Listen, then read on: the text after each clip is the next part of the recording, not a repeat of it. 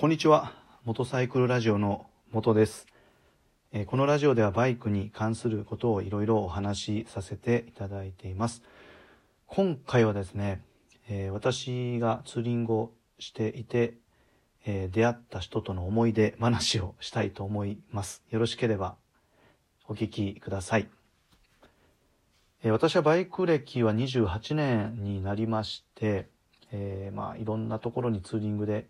行ったんですけど、思い出に残っているのはですね、えー、北海道一周ツーリングとか、えー、九州ほぼほぼ一周ツーリングになるんですけど、えー、最近はなかなかロングツーリングができず、え一日ツーリングばかりをしています。で、今回ですね、その、えまあ、旅の思い出っていうことで お話をさせていただくんですけど、えー、九州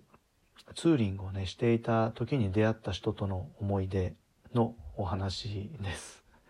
えー、実はその九州ツーリングっていうのは今から25年前に えー、しました。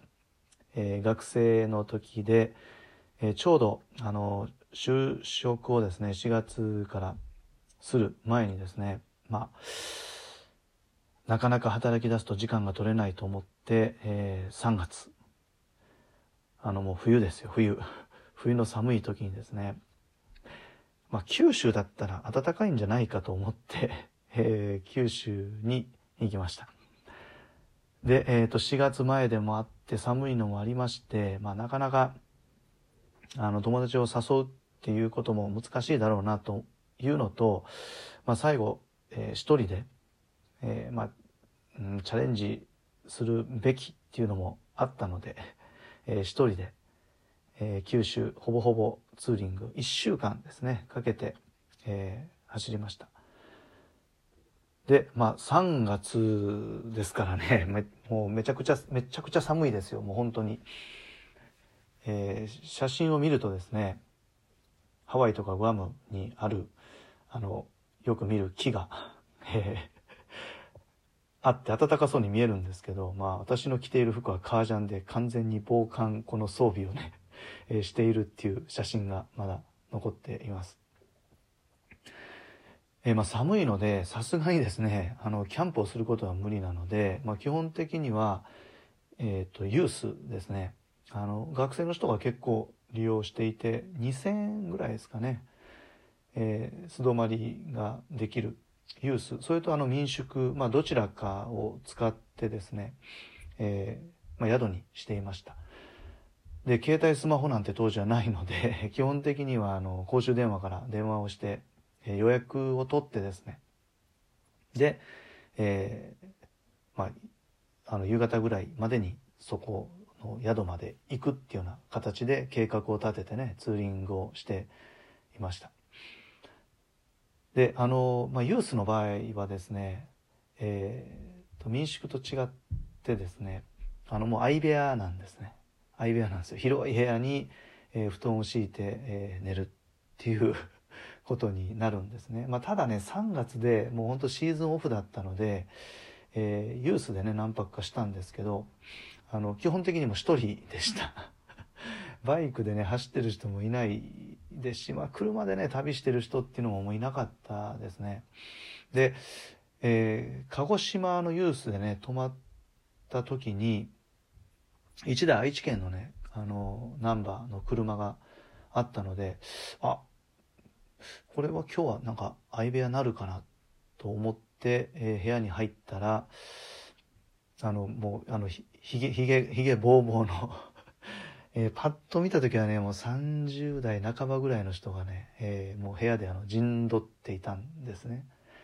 で、私が着いたのがね、その時が4時ぐらいだったと思うんですけど、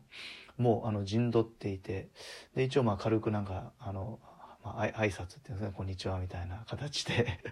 挨拶をして、で、えっと、自分の荷物を 置いて、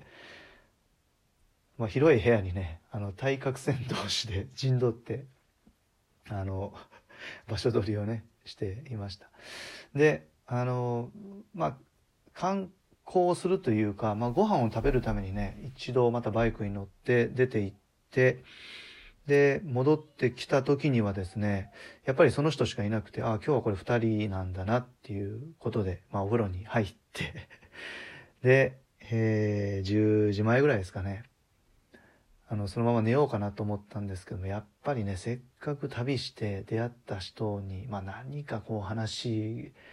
かけないとね、まあ気まずいっていうか、まあ、後悔するだろうなと思って、まあ私の方からね、まあど、どこから来られたんですか？私はどこから来ました？っていうような形で話をし始めたらですね、実は、めちゃくちゃその人は 話をしてくれまして、なんかタイミング待っていたみたいなんですね。向こうもやっぱり、気まずくて、なんかこう話したいなっていうのがあったけど、そのタイミング待ちみたいな。まあ、そこで私が話をこう、えー、していったので、あの、チャンスと思っていろいろこう話をしてくれて、話が咲きまして、えー、4時ぐらいまで話してましたね、朝。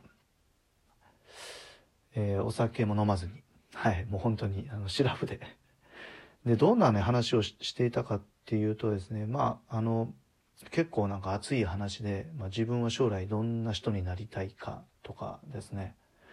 で、どういうことしたらこう、人の役に立つのかっていう、本当に結構熱い話をして、で、その方は、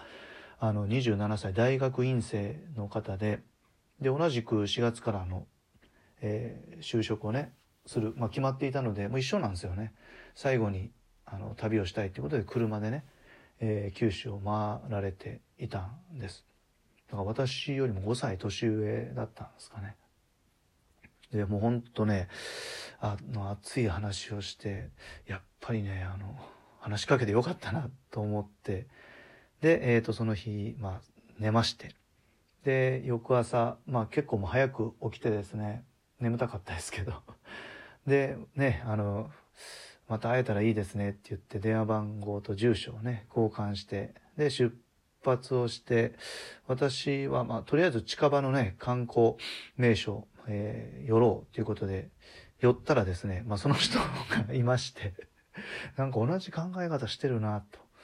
で、結果的に、えっ、ー、と、一緒にその観光地回って、で、昼ご飯ね、一緒に食べて、で、本当にそこで、あの、さよならっていうことになったんですけど、実は、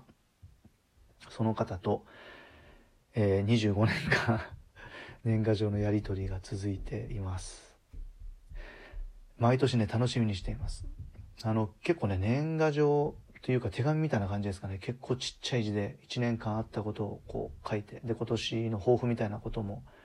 えー、書いて、私も結構細かく書いてで、なんかね、あの、いいことがあった年、まあ、悪いことっていうか、あんまりいいことがなかった年もいろいろあるんですけど、年賀状ずっと置いてます。で、実はその方はですね、あの、皆さんもよくご存知のそのタイヤメーカーでですね、えー、タイヤの開発を えー、されていて、でも、あの、その仕事もですね、あの、ずっとそのタイヤの開発をしてるんじゃなくて、あの、いろんな企業さん、いろんなってことはなかったと思うんですけど、あの、えー、開発の部門で、えー、すごい活躍をね、されてる方で、まあ、本当にあの時、私がね、話かけかけることがなかったら年賀状で25年間のやり取りもなかったですし、で、あの、その人からこう、もらったですね、えー、なんか熱い話っていうのも、まあ、すごい、なんかその時やっぱ心に響いたんですよね。なんか、こんなしっかり考えた人がいるんだと。で、なかなかその当時ってやっぱり自分の、あの、こう年代っていうんですかね、同じ年代の友達とばかり話をしていたんですけど、まあ5歳上で、で、研究をしてて、で、